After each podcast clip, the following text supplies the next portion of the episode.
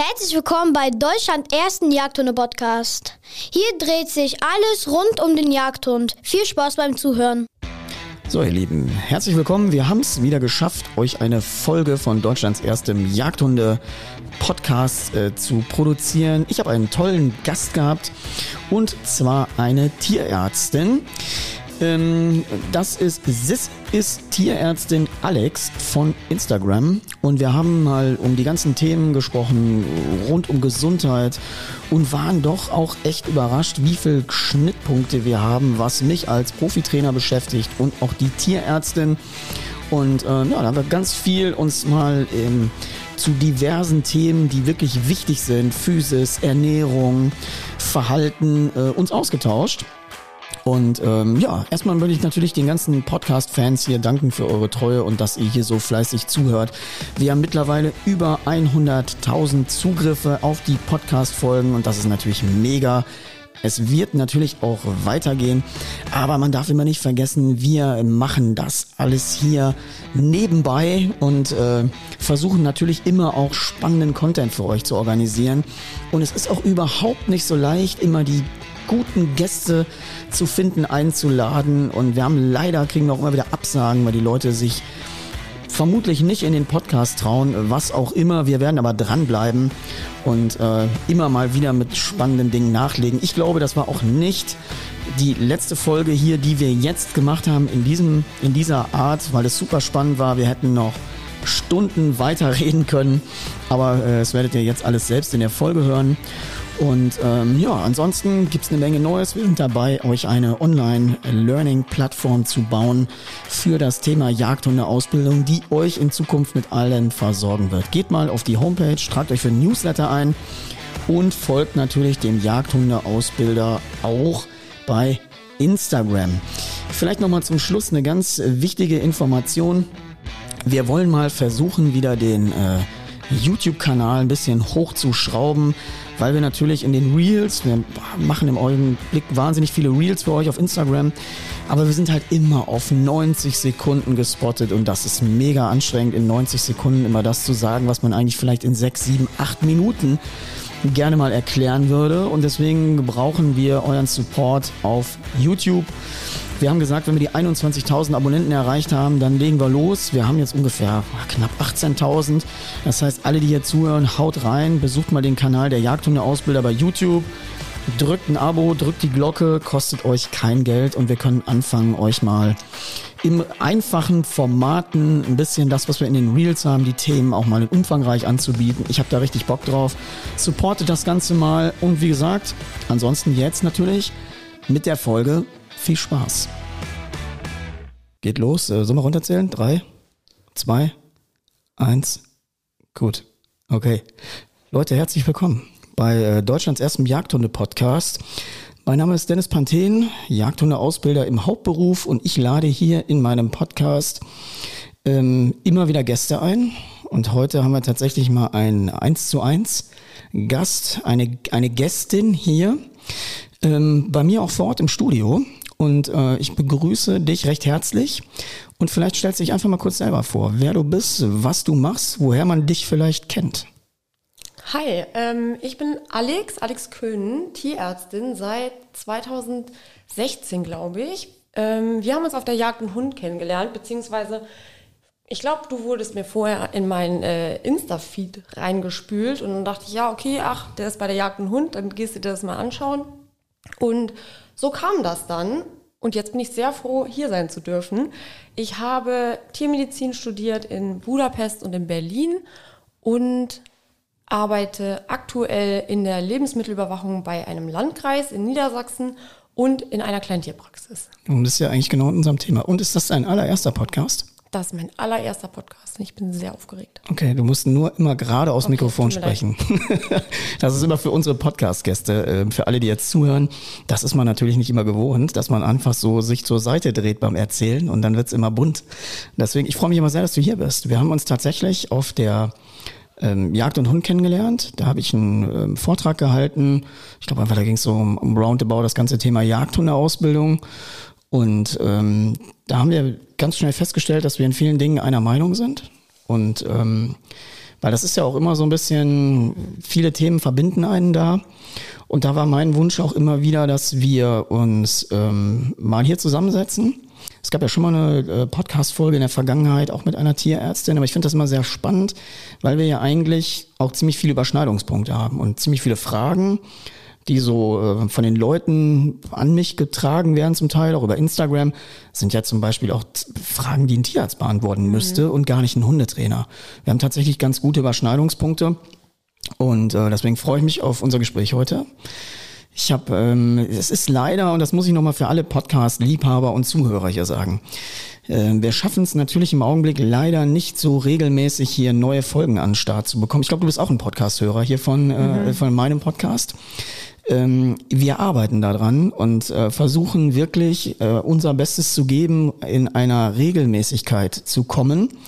Ähm, das wird uns auch jetzt zunehmend besser gelingen, weil wir ein neues Tool haben, wo wir eben nicht die Leute oder die Gäste ins Studio einladen müssen oder wollen oder können, sondern wir über das Internet das Ganze abwickeln können und dadurch natürlich eine einfachere Terminabsprache haben. Und ich muss auch dazu sagen, bei vielen Gästen, die wir anfragen, die äh, interessant wären, ich weiß jetzt nicht, sie kommen nicht, ob das ist, weil sie sich nicht trauen oder weil sie andere Gründe haben, warum sie gerne nicht kommen. Das heißt, viele sagen immer zu mir, Dennis, lad doch mal XY ein, lad doch mal. Also wir laden tatsächlich fast alle ein, bis auf wenige Ausnahmen. Also wir laden jetzt keine äh, nachweislichen äh, Bekloppten oder Kriminellen oder irgendwelchen anderen Irren, den geben wir hier gar keine Plattform. Aber wir laden trotzdem alle ein, die was rund um das Thema Hund, Jagdhund im Spezifischen, ähm, aber auch allgemein ums Thema Hund ähm, hier was dazu beitragen können. Und da ist natürlich eine Tierärztin, tipptopp. Kennt man dich? Also du hast, glaube ich, ich verfolge ja deinen Instagram-Account und hab dich irgendwann schon mal gefragt, warum der im Grunde noch so klein ist. Also du heißt bei Instagram Alex, glaube ich, also das ist Punkt, das ist Tierärztin, ne? Ja, genau, äh, Tierärztin Alex, müsste man eigentlich finden, wenn man das so eingibt. Weil du ballerst ja auch unendlich Content. Also du bist ja in deinen Stories, ey, was du da für eine Arbeit reinsteckst, ey, das ist wirklich, äh, ich meine, ich weiß da selber von meinem Account, die Leute unterschätzen das immer. Du musst brutal Arbeit da reinstecken. Das ist nicht irgendwie, dass man denkt, huch, das machen wir jetzt mal alles nebenbei. Wir haben jetzt auch, äh, ich habe keine Ahnung, ich glaube fast jeden dritten Tag ein Reel rausgehauen und wollen auch die, die Quote mal ein bisschen hochhalten ähm, auf Instagram. Also auf Instagram für die Leute, die hier reingestolpert sind, der unterstrich Jagdhundeausbilder, da findet ihr mich. Wir haben jetzt, glaube ich, die 32.000, also 32k da erreicht und merken natürlich auch, äh, dass der Account gestürmt wird mit vielen Fragen. Aber das ist ja bei dir wahrscheinlich noch krasser. Also eine Tierärztin, verfügbar auf Instagram, da kommt doch jeder mal nachts und denkt, Ah, der Frido, den humpelt jetzt aber gerade. Aber da kenne ich doch die äh, Alex Sis ist Tierärztin von Instagram. Vielleicht kann ich ja. der nochmal schreiben und krieg eine Antwort. Stelle ich mir super anstrengend vor. Ja, ist tatsächlich ähm, häufig so, dass da auch absurdeste Fragen gestellt werden. Ähm, und auch dann natürlich kann man nicht online auf so einer Plattform wie Instagram, kann man nicht die tierärztliche Betreuung eben abreißen für die Leute. Das geht nicht. Funktioniert nicht. Funktioniert zum einen nicht, weil wir die Tiere sehen müssen und was die Leute uns erzählen, ist immer nur die eine Seite der Medaille. Das genau. heißt, es wird vollkommen unterschätzt, wie wichtig einfach so eine Vorstellung in der Tierarztpraxis ist, wo jemand das Tier sieht, anfassen kann, untersuchen kann, um dann mit den Leuten und dem, was dann erzählt wird, einfach zu einem Ergebnis zu kommen. Das können wir online nicht leisten, das funktioniert nicht. So. Aber das ist bei mir genau das Gleiche. Mhm. Also das ist, wir kriegen Trainingsdinge. Ich sage immer wir, weil ich immer von der Firma rede, aber ähm, ich krieg halt Trainings Sachen zugeschickt, wo Leute mir Fragen stellen und sagen, ja, mein Hund macht das und das. In dieser, ja, das, wie soll ich denn das beantworten? Du musst einfach erstmal auch äh, einen richtigen Überblick haben. Du musst das richtig analysieren. Du musst Hintergrundwissen haben. Du musst situativ sehen, was wird wie verursacht. Und das ist im medizinischen ja eine ähnliche Nummer. Ja, genau. Aber deswegen, Leute, wir können das ja vielleicht an dieser Stelle mal sagen. Ihr braucht solche Anfragen gar nicht stellen. Wir können das nicht beantworten. Also wenn jetzt mal einer fragt irgendwie, wo bist du oder wann, wann bist du wieder mit Land Rover Live auf Tour oder, oder, oder, das kann man alles noch eben so beantworten. Aber wenn es in diese verhaltensspezifischen Dinge geht, wenn es in die Trainingsdinge geht und bei dir ja dann in die Gesundheitsdinge, das können wir nicht aus der Ferndiagnose, so nach dem Motto, Herr Doktor, mir tut mein Knie weh. Mhm. Das kann ja vom Tumor bis zur Prellung alles sein. Äh, kann man nicht beantworten. Ja, das ist so. Das kann man so schnell einfach nicht beantworten. Es gibt auch nie die pauschale Antwort. Ne? Ich sag mal, mehr als die Hälfte der Fragen, die bei mir reinflattern, ist immer, was ist das Beste? Was ist die beste Fütterung? Was ist das beste Halsband? Was ist das beste Brustgeschirr? Was ist die beste Auslastung? Wie fahre ich am besten Fahrrad? Sollte ich überhaupt Fahrrad fahren? Was ist das beste Hundebett? Frohlich, Frohlich oder Barf? Ja, absolut. Das sind solche Sachen. Und es gibt nie das Beste. Was ist die beste Zeckenprophylaxe, die beste mm. Wurmkur? Das gibt's nicht, weil es einfach so individuell ist, wie die Leute und ihre Hunde miteinander miteinander sind. Ja, total. Also jetzt nur mal beim Beispiel der, der Zeckenbehandlung. Ähm, ich habe ja, können wir nachher auch nochmal drüber sprechen, ein bisschen hier im Verlauf. Ich habe ja irgendwann auf Draußenhaltung umgestellt und war auf einmal mit einem Thema konfrontiert, dass ich mich das ganze Jahr mit Zecken, Milben, Flöhen auseinandersetzen musste, weil wir einfach gelernt haben, in der Draußenhaltung, in diesen doppelwandigen Hütten mit Innenräumen, die ständig mit frischem Stroh auch äh, ähm, auszurüsten. Und jeder weiß, in Stroh ist alles über den Sommer eingefangen und äh, freut sich natürlich, wenn du da im Winter einen Hund reinlegst. Ja. Ähm, deswegen waren diese Themen, und da habe ich tatsächlich auch einen Hund, der ein ähm, Halsband, wir tragen immer dieses Scalibur-Halsbänder, das klappt bei denen super, habe ich aber einen Hund, der verträgt das nicht. Der kriegt Hautprobleme davon. So, und dann ist es eben für den nicht die richtige Antwort, aber für die anderen drei ist es perfekt. Ja, genau, da, und so ist es einfach. Genau. Ja. Und das sind natürlich immer Themen, ich weiß nicht, ob die Leute, ich meine, eigentlich müssen die es doch wissen, oder nicht? Meinst du, das weiß man nicht? Was meinst du, dass also, die Hunde du, so individuell ja, sind? Ja, dass die Hunde, dass die Gesundheit, das Tierverhalten im Grunde so individuell ist, dass du das nicht beantworten kannst. Nee. Vor allen Dingen, du darfst auch nicht vergessen, ich meine, dein Account ist ja jetzt noch relativ klein, wo ich mhm. gesagt ich verstehe gar nicht, wieso der so klein ist. Aber vielleicht wird unser Podcast mal hier helfen, den ein bisschen zu vergrößern. Ähm, aber wenn du jenseits von 30.000 hast, ich kann nichts mehr beantworten. Und da sind dann auch Leute echt sauer, weil ich denen nicht an, es geht nicht. Wenn einer schreibt, ja, was hast du denn da für eine Hose an in dem Video? Ja, das ist auch völlig unwichtig. So, erstmal ist es komplett unwichtig, hat nichts mit meinem Kernthema zu tun. Ähm, und ich kann das nicht beantworten. Und da müssen die Leute auch nicht dann hinterher schreiben, ja, so ein Eingebildeter oder, es geht nicht. Es ja. ist nicht möglich. Wer das mal versucht, man kann das vielleicht nicht richtig einschätzen, aber ich bin jetzt fast um jedes Jahr um 300 Prozent gewachsen mit meiner ganzen Unternehmung, mit meiner Tätigkeit, mit meinen Arbeiten.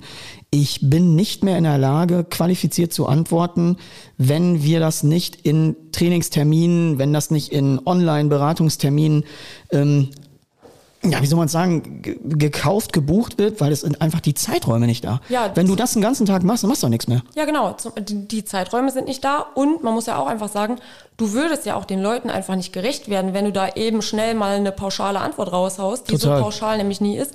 Da ist niemandem mit geholfen. Dann sagen die jemand, ja, die hat das aber so gesagt und am Ende funktioniert es dann doch nicht. Und na klar funktioniert es nicht. Du bist immer schuld. Ja, genau. der ja. Trainer auch. Ja. wenn der Hund nicht hört, ist immer ja. der Trainer schuld. Ja.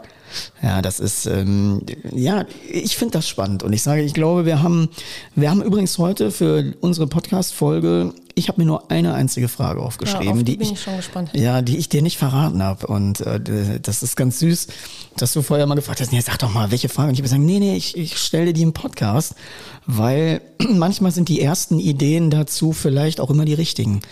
Ich mache das auch so, wenn wir äh, Trainingsgruppen haben, Online-Schulen, wir haben die Online-Welpenschule.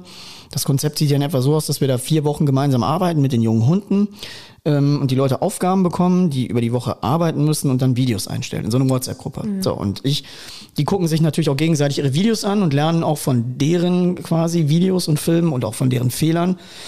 Und ich mache das tatsächlich nicht, dass ich mir die angucke, bevor wir in die äh, in den Unterricht starten. Ich gucke mir die zum ersten Mal gemeinsam im Unterricht mit mhm. denen an, weil der erste Gedanke, der mir kommt, meistens immer der beste ist. Weil wenn du so ein Ding zerdenkst, dann verläuft sich das meistens in alle Richtungen. Und ich bin ein sehr intuitiver Typ mit Bauchgefühl.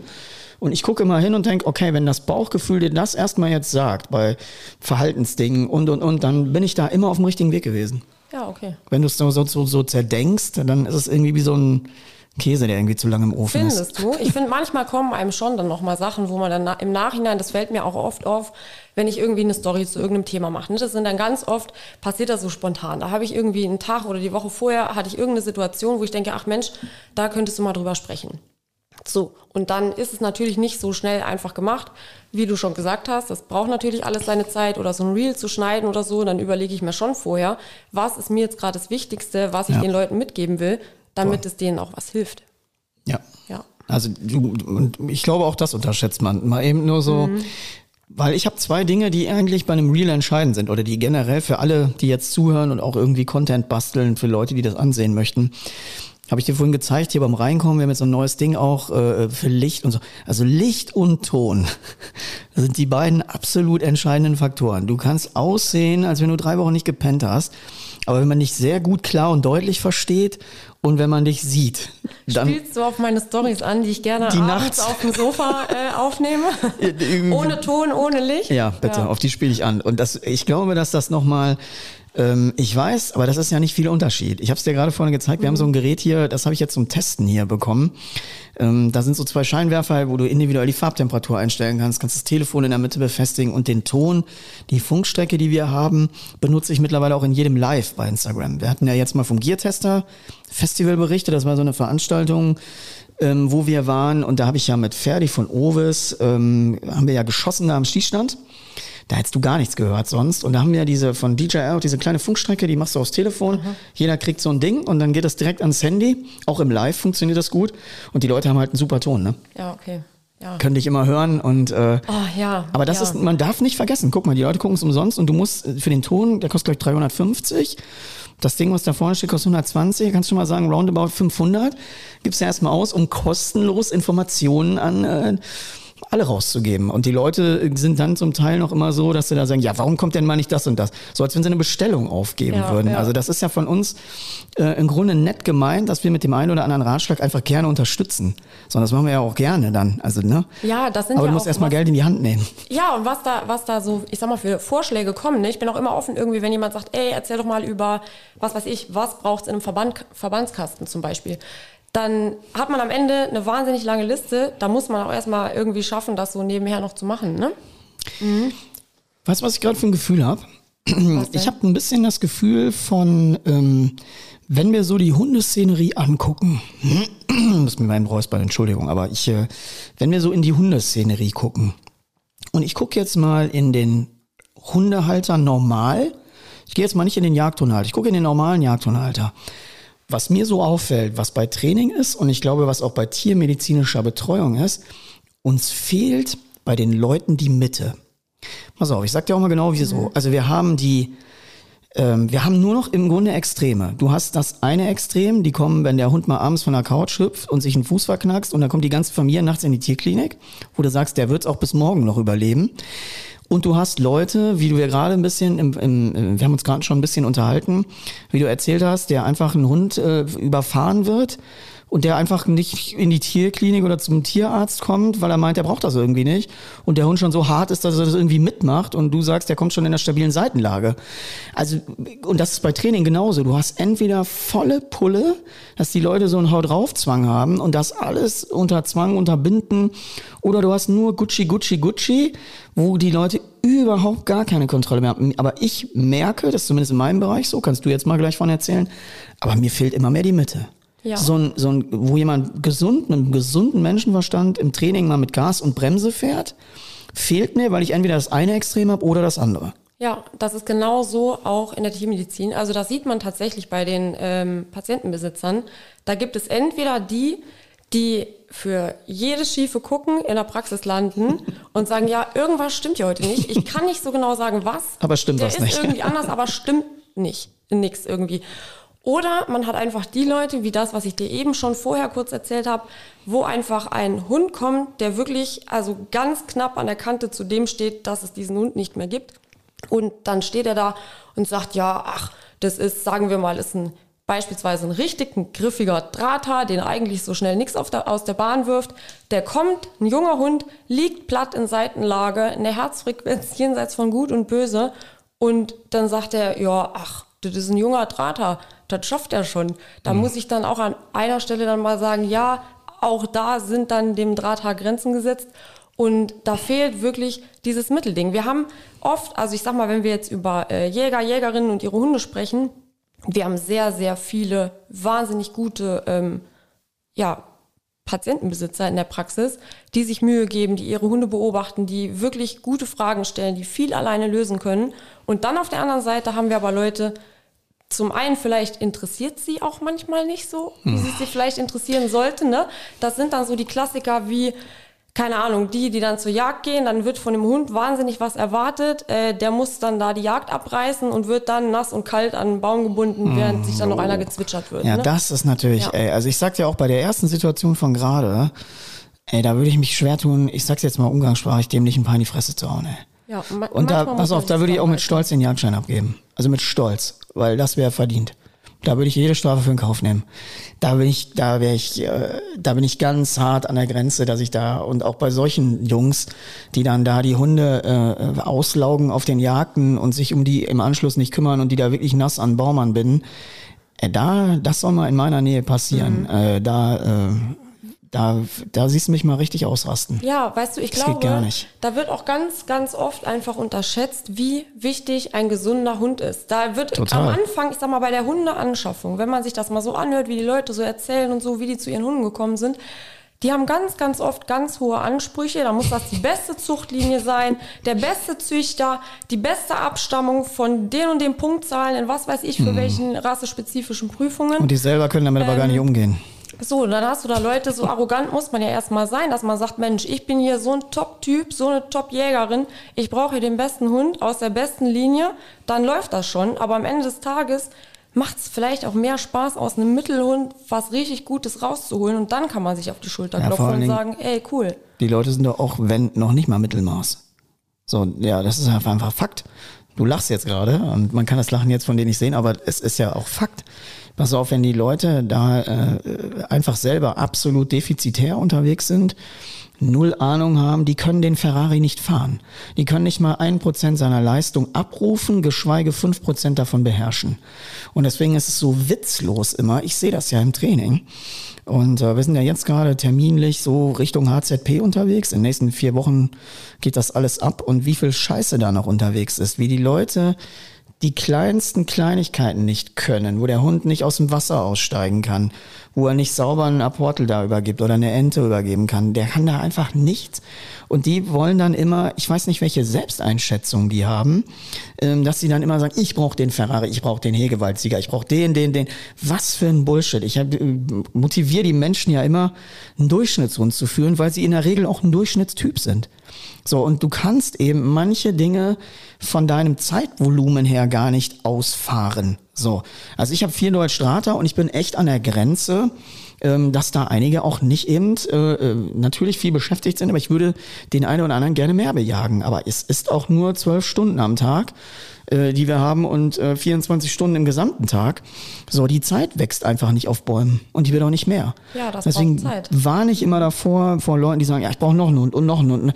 Also ich habe das Geheimnis ja schon verraten, ich werde zukünftig nur einen Hund führen. Wenn meine vier das auserzählt ist, diese Geschichte, werde ich einen Hund führen und immer einen Kundenhund dazu nehmen, den ich dann Mhm. partiell trainiere, ausbilde und dann auch nach drei, vier Wochen wieder zurückgebe. Das werde ich tun für die Zukunft. Aber ich werde nicht mehr, es wird nie mehr vier Hunde bei mir geben. Ja, weil es ist einfach nicht. Das geht zeitintensiv, nicht. ne? Ich Das geht mal, auch nicht. So wie du sagst schon vom Training her, aber auch, da gehört ja nicht nur das Training an sich für die Jagd dazu, sondern auch diese ganzen diese ganzen Fitnessgeschichten, ne? Ich muss den Hund ja Fitness, erstmal so weit ja, bringen. natürlich. Fitness, Futter, dies, das. Zeit. Da ist man ja einfach mit beschäftigt.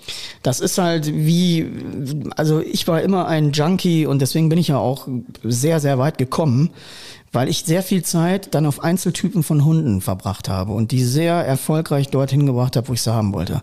Und bei Vieren, wenn ich mit Vieren mich nur mit jedem zehn Minuten beschäftige, ohne zu pinkeln, ohne irgendwie mir mal irgendwie einen Riegel zu essen oder irgendwas, dann sind 40 Minuten um. Mit, und jeder hat nur zehn Minuten was gemacht. Das ist nichts. Also das sind so die Dinge, die mich, ähm, wo ich irgendwann lernen musste, nicht Mittelmaß, ich habe immer noch ein hohes Niveau, aber nicht mehr mein Niveau. So, ich messe mich nur auch an meinem Niveau. Das Niveau der anderen ist mir völlig egal. Also da kann jeder tun und lassen, was. Aber ich habe ja einen eigenen Anspruch. Ja. So, und nur mein Anspruch für mich an mich selbst ist der, an den ich mich irgendwie, an dem ich mich ausrichte. Und ich werde meinem Anspruch nicht gerecht und ich musste lange äh, brauchen, um das zu akzeptieren. Ja. Ich bin jetzt in einem Zustand, wo ich es akzeptiere, wo ich aus den Situationen, weil ich möchte keinen Hund weggeben, das ist einfach so. Ähm, ich wüsste nicht, äh, wohin und wem ich einen äh, dieser Hunde anvertrauen würde. Und deswegen wird die Geschichte einfach zu Ende erzählt. Und mit aller Konsequenz und mit allem Aufwand. Das ist ein Riesenaufwand, weil ich ja noch zwei Hunde habe, die sich nicht vertragen und noch getrennt behandelt werden müssen. Äh, Das macht es noch komplizierter und das sind einfach Themen. So, und das ist, äh, wird mir nie mehr passieren. Ja, weil es einfach viel Zeit, viel Arbeit und wie du sagst, ne, wenn man einen eigenen Klar. Anspruch hat mit seinen Hunden, ich kenne das ja von mir, was ich für Ansprüche an meine Hündin habe, äh, da wird's ja anderen schwindelig. Und du versenkst auch Geld, ne? Also selbst wenn du jetzt nur mal ein Hundebett kaufst für einen Hunderter, du kaufst vier, dann sind es 400. Du hast halt immer alles mal vier. Und das ist, äh, ist Du auf jeden hast- Fall eine ja, Nummer. Du hast alles mal vier und dann geh mal jedes Jahr mit allen Vieren zum großen Checkup. Zum großen Checkup, zum. Impfen, zum was weiß ich. Da kannst du immer nur äh, selber reparieren, soweit es noch geht. Und äh, ja, das ist, ich habe letztens doch, ähm, ich weiß gar nicht, wann das war, ähm, irgendwie auch mal ein Reel oder Reels gebaut zum Thema Krallen und Krallenschneiden, wegen Schießstellung und Gelenken. Das sind ja so super Themen. Ja, Ja. können wir gleich nochmal drüber sprechen, auch gerne, weil das wird auch unterschätzt. Wenn Hunde einfach schiefe Gelenkstellungen haben, das löst halt was aus. Genauso, als wenn du dir vorne irgendwie, weiß ich nicht, einen Klotz unter den Fuß bindest und dann läufst du halt scheiße über den Tag und irgendwann kriegst du Knieschmerzen. Das ist so. Und dann hatte ich eine Hündin, die hat sich wirklich an dem Tag, wo wir das gedreht haben, noch eine Kralle abgerissen, vorne. Und die hat wirklich krasse, ich weiß nicht, was sind da drin, Adern? Ist das, was, was sind da? Ja, ja genau, das, ja. Und, das und es war, genau, und es war, und wir wissen ja auch, wenn das auf ist und das blutet, das hört ja auch nicht auf. Nö, das blutet richtig doll. Und das verschließt sich ja auch nicht von alleine. Und dann war das große Thema, alles klar. Und es hat wirklich alles hier voll geblutet, ne? Und dann habe ich gedacht, okay, was machst du? Und es gibt ja auch Zeitpunkte, wo mal Tierärzte nicht offen haben, wo du dann vielleicht auch da bist, wo du nicht unbedingt eine 24-Stunden-Klinik hast. Und dann muss man, muss der Metzger, in Anführungsstrichen, sich manchmal selber zu helfen wissen. Da habe ich gedacht, gut, okay. Ich habe zu der Hündin einen sehr guten Draht. Also die lässt sich sehr gut von mir behandeln, das ist ja auch immer wichtig. Und dann habe ich gedacht, okay, rein in die Werkstatt, Lötkolben gesucht und dann Lötkolben auf, keine Ahnung, 300 Grad oder so, also richtig heiß. Ich habe den wirklich zehn Minuten durchglühen lassen. Ich sehe gerade, dein Gesicht verzieht sich. Und dann habe ich es tatsächlich mit dem Lötkolben verschlossen. Ne? Das war, äh, das hat einmal richtig geraucht und äh, dann war aber zu. ähm, das machen wir jetzt mal nicht als allgemeine Empfehlung vielleicht. Äh, w- Aber wieso? Es wird doch theoretisch. Ich habe jetzt gedacht, der Tierarzt macht doch nicht anders. Der verödet das doch auch. Naja, wie tief hast du den geschnitten? Hast du dem. Es war sehr offen. Also ich habe nicht geschnitten, Äh, sondern es ja, ist abgerissen, aber ich, äh, es war sehr offen. Und es war auf jeden Fall ein Loch zu sehen und das musste ich irgendwie zukriegen. Ja, das blutet dann ordentlich. Das hat richtig, ich war komplett voll. Ich war im Anstoß, sah ich aus, als wenn ich irgendwie eine Schlacht geschlagen hätte. Ja, glaube ich dir. Und äh, aber das war tatsächlich einmal sehr unangenehm. Es hat sehr geraucht und dann war es aber zu. Hat dem Hund jetzt für die Sekunde keine Freude gemacht, Nee. aber es war verschlossen. So, dann alles desinfiziert, gereinigt, gesäubert. Vorher ja auch schon, der, also den Lötkolben richtig desinfiziert. Und der desinfiziert sich auch nochmal durch die Hitze, wenn der richtig glüht. Und äh, ja, du kannst ja mal was zu meinen Behandlungsmethoden sagen. Du hast es am Ende des Tages hast es erstmal sauber gebrannt und dann verödet.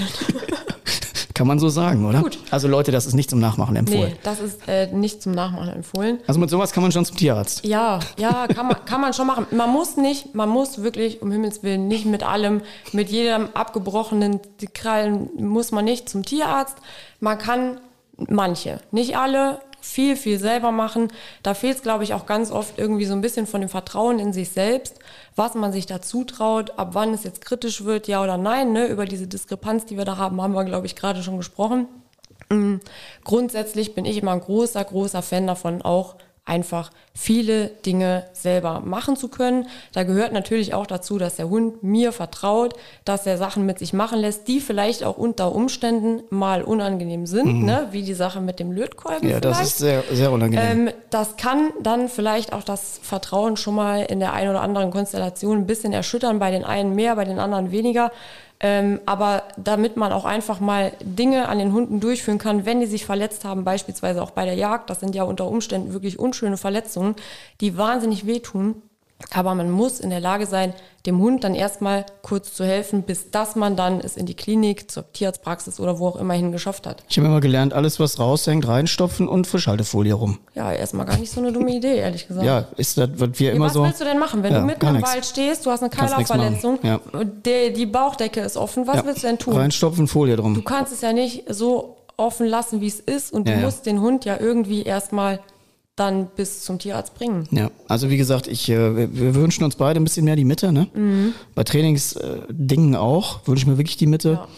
Ähm, dass wir nicht immer uns in diesen Extremen bewegen und dass entweder alle völlig irre sind oder völlig drüber, sondern ähm, dass man mal ein gutes Bauchgefühl wieder hat. Ne? Ja, ist so. Und was ich mir auch tatsächlich wünsche, das spreche ich auch online öfter mal an, ist einfach so Sachen wie ein Medical Training nicht zu unterschätzen. Das ist jetzt ein fancy Wort für eigentlich eine Sache, die selbstverständlich sein sollte. Aber wie viele Leute sieht man denn tagtäglich, die nicht in der Lage sind, ihrem Hund ins Maul zu schauen oder die das noch nie gemacht haben?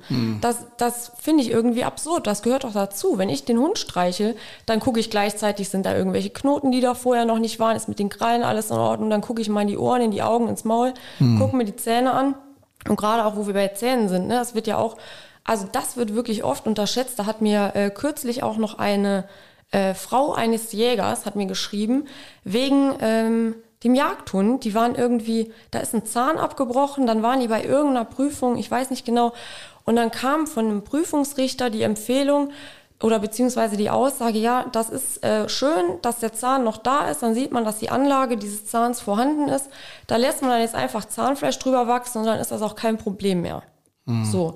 Und dann hatte sie mir geschrieben, weil ähm, sie irgendwie dachte, ja, irgendwie kommt ihr das nicht so richtig vor, ob das denn so sein könnte. Und da muss man dann manchmal sagen, nee, da darf man dann auch mal auf sein Bauchgefühl hören und sich an manchen Stellen mal fragen, sind das Sachen, die ich für mich genauso wollen würde? Also wenn ich für mich nicht will, mir bricht ein Zahnarzt, äh, Zahn ab und der Zahnarzt sagt, ja, das warten wir jetzt mal ab, da lassen wir einfach Zahnfleisch drüber wachsen, dann ist es für den Hund unter Umständen auch die falsche Entscheidung. Ja, vor allen Dingen, da könnt ihr auch Entzündungsherde und alles binden. Also ich Ja, muss eben. dazu sagen, äh, technisch gesehen müsste man eine Röntgenaufnahme machen, beweisen, dass der Zahn vor da war. Wir haben es ja auch gehabt, dass wir bei Volker den äh, M1 gebrochen hatten, Mhm. der entfernt worden ist vor der Hegewald im letzten Jahr und wir ein großes Problem hatten mit der Beiß- und äh, Tragefähigkeit da bei dem Hund und das alles äh, renovieren mussten, haben wir auch eine Röntgenaufnahme gemacht. Dann wurde bewiesen, dass der Zahn in seiner Anlage eben vorhanden ist. Dann wurde der entfernt und dann äh, ging es in Therapie. Ja, das wieder ja, aufzubauen. es hilft ja nichts, ne? Das ist auch Quatsch. Also das zuwachsen zu lassen, ey, das ist. Tut ja auch weh, einfach, ne? Da komme ich einfach mal zu einer anderen Frage. Verlieren wir das Bauchgefühl? Ja. Ja, klare Frage, klare Antwort. Finde ich schon. Viele Leute ja, viele Leute, naja, viele Leute nein, wobei ich mittlerweile auch tatsächlich der Meinung bin, dass manche Leute einfach dieses Feeling für ihre Hunde im Speziellen haben oder sie haben es einfach nicht. So. Das ist einfach eine Tatsache, die ich für mich so festgestellt habe. Und die Leute, die es nicht haben, die können es bis zu einem gewissen Maß lernen, wenn die die eigene Motivation dazu mitbringen. Und wenn sie es aber nicht haben, dann haben sie es nicht. Das ist beim Hundetraining und beim Hundeausbilden genauso. Wenn du die Fähigkeit nicht hast, den Hund zu lesen und ähm, den zu interpretieren, dann kannst du eine Menge richtiger Trainingsansätze in deinem Kopf haben. Aber du wendest vielleicht richtige Ansätze auf ein falsches Verhalten an und machst zwar richtiges Zeug, aber was in der Situation völlig nicht angesagt ist, weil du den Hund nicht richtig lesen kannst und den interpretieren kannst. Und das Ja. ist, glaube ich, was ab einem gewissen Level einfach Talent ist. Ja. Das ist Talent und du hast es oder du hast es nicht. Genau. Es gibt Leute, die werden das niemals hinbekommen.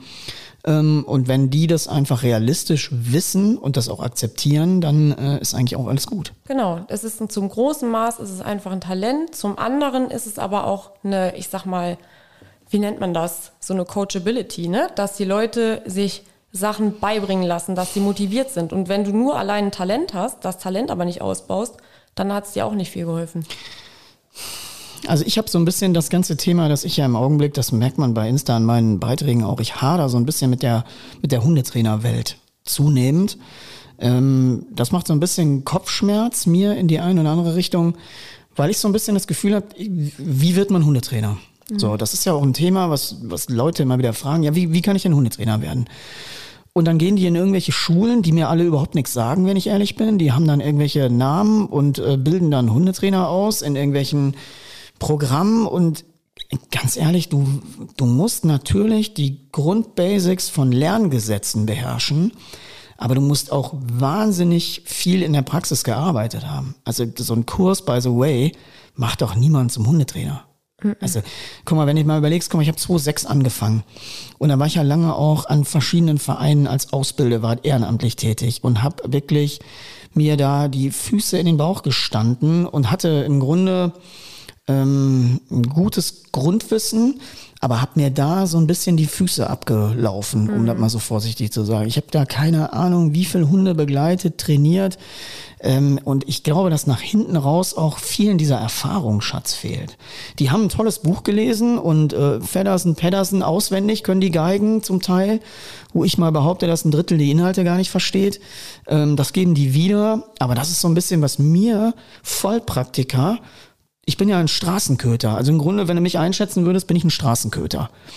Ähm, ich bin da, wie soll man es sagen, das sind alles handfeste Dinge, äh, Fähigkeiten, Fertigkeiten, die auch in der Praxis eben funktionieren müssen. Die müssen nicht in einem Buch funktionieren.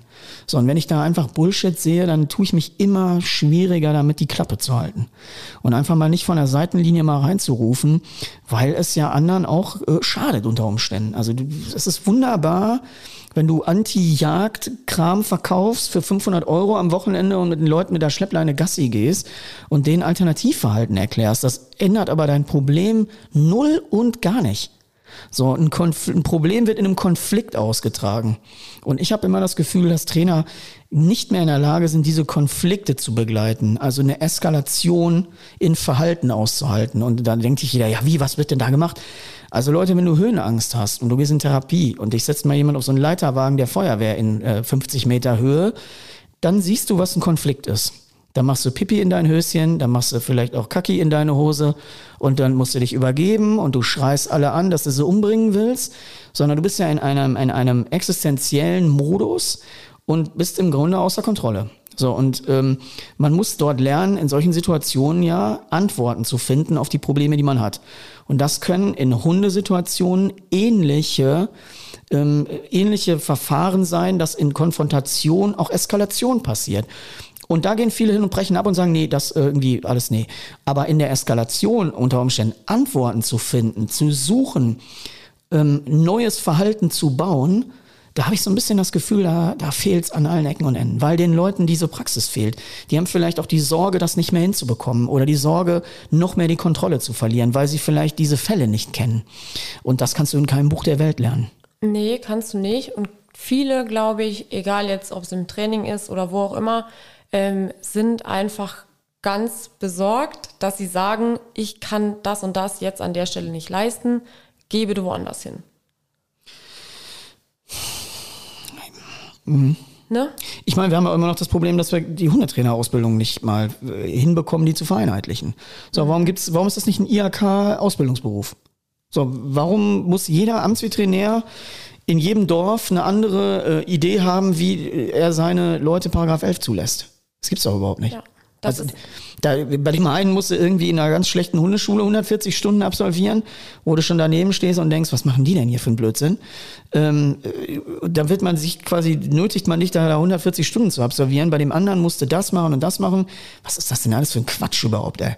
Warum ist denn niemand in der Lage, so einen Bums mal zu vereinheitlichen? Ja, weil der, der rote Faden fehlt komplett. Das ist ja nicht nur beim Training so. Das ist ja zum Beispiel, guck dir mal, wenn wir jetzt mal uns über Fütterungsberatung unterhalten, äh, guck doch mal bei den Fütterungsberatungen. Wolltest du kurz deine E-Mail-Adresse dafür sagen? Weil den Shitstorm möchte ich gar nicht bei mir. Also Leute. Nee, ich will das Fass auch gar nicht so weit öffnen.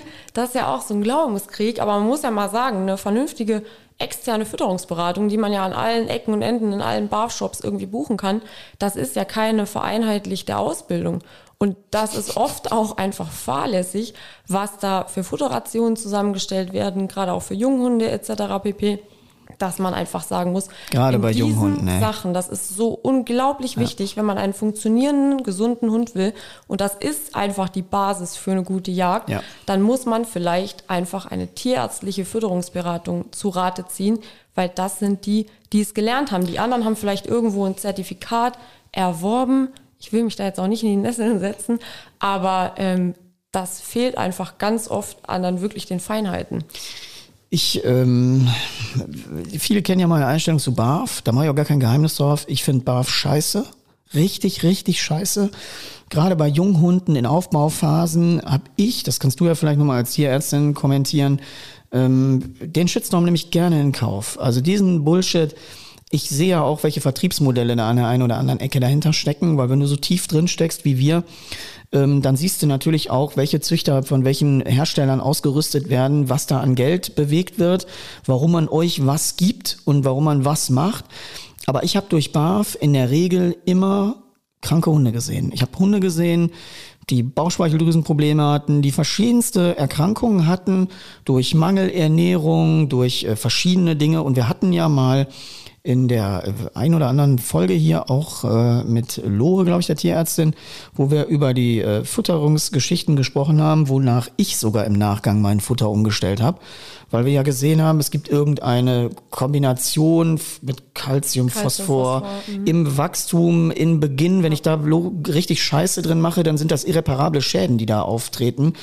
Und das ist den Leuten gar nicht klar. Mhm. Und vor allem sind das Schäden, die einfach langfristig eine, eine Thematik machen. Ne? Das ist nichts, was du jetzt heute fütterst und in vier Wochen siehst du das Resultat.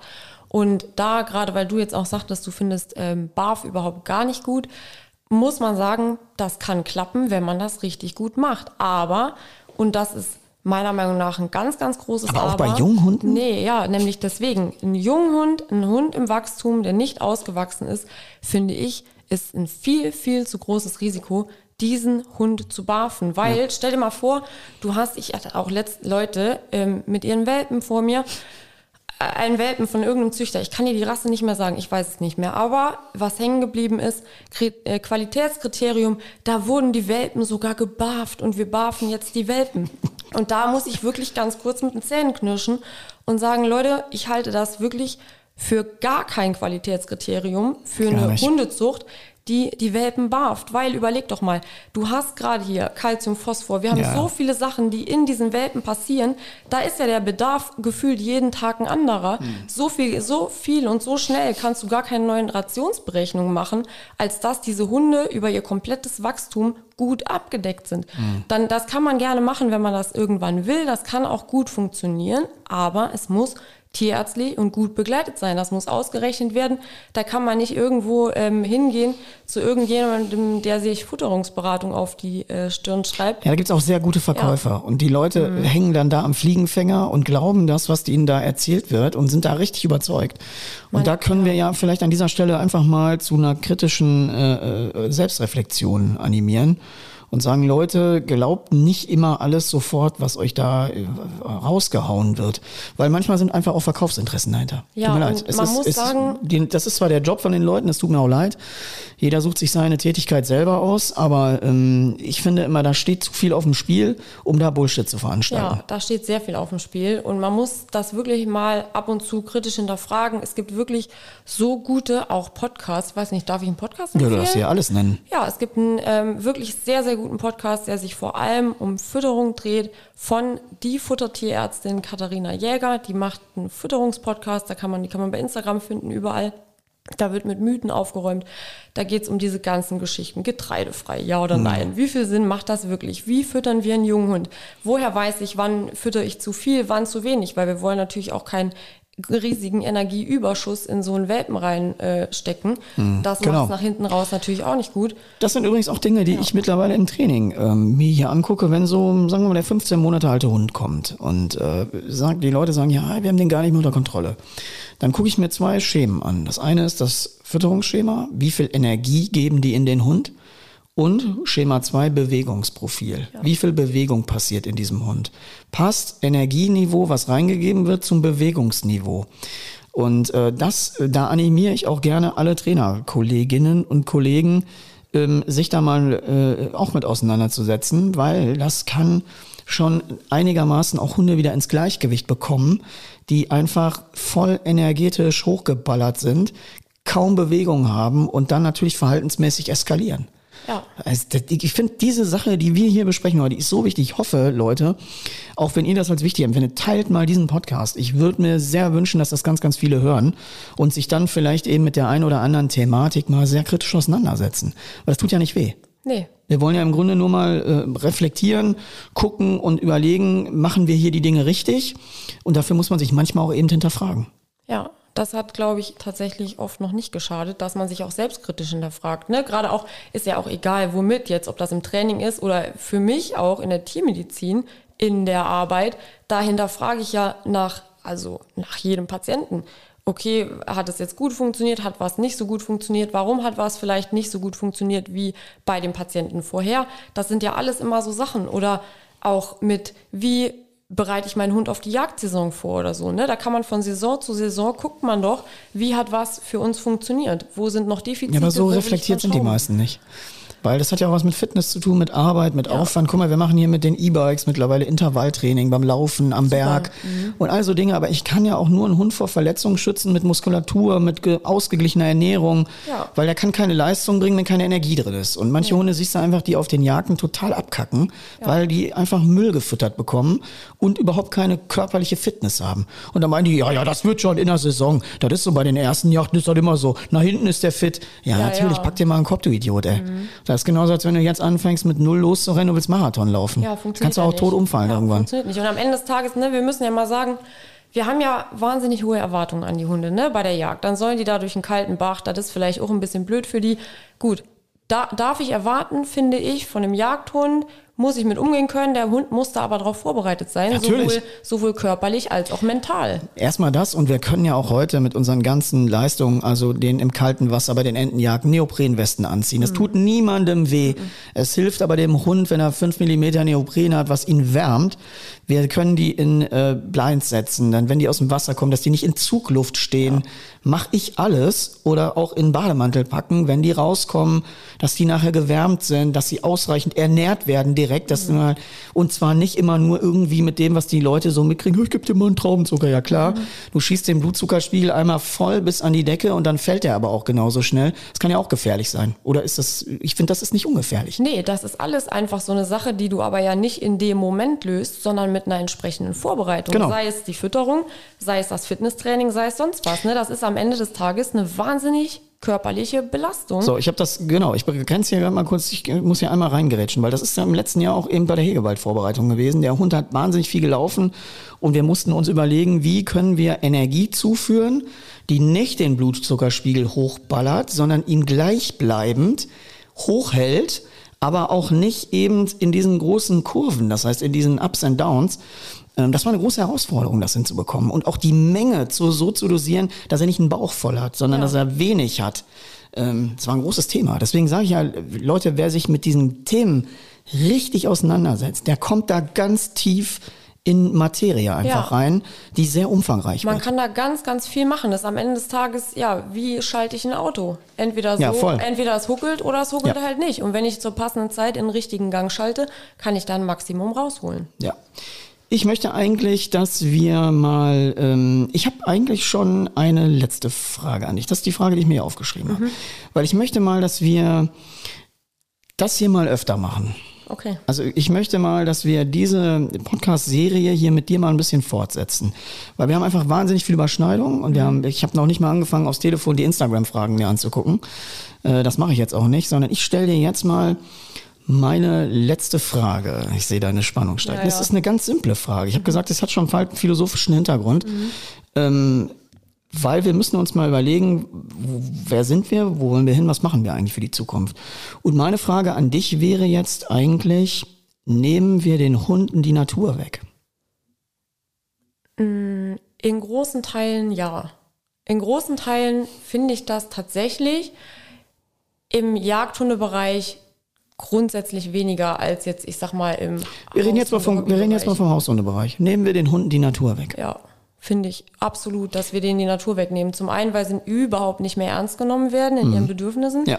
Und zum anderen, weil sie auch, also ja, sie werden einfach komplett übergangen, ne, in vielen. Sei es jetzt die Fütterung, das ist ja eigentlich alles nur eigene Bedürfnisbefriedigung und hat aber mit dem Hund nichts mehr zu tun. Und der Besitzer geht zu McDonalds. Ja. Weil ich pass auf, ich sag dir mal wieso. Ich habe ja im letzten Jahr äh, zwangsläufig ähm, die Hunde auf Draußenhaltung umgestellt.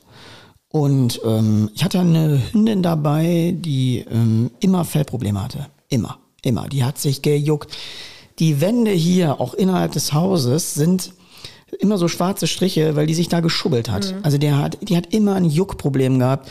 So, und dann haben wir alles gemacht. So, wir haben diesen ganzen standardisierten Prozess gemacht von Fütterungsveränderungen, bla bla bla. Wir haben eigentlich alles gemacht und hatten kein Ergebnis. Die Hündin hat auch damals im Haarwert eine super schlechte Bewertung bekommen und die hatte immer ein Thema. Und jetzt war die seit letztem Winter draußen. Also seit letzter Saison. Du kannst ja nicht im Winter raustun, sondern die Hunde bereitet man im Frühling vor, sie wachsen mit den Jahreszeiten da rein.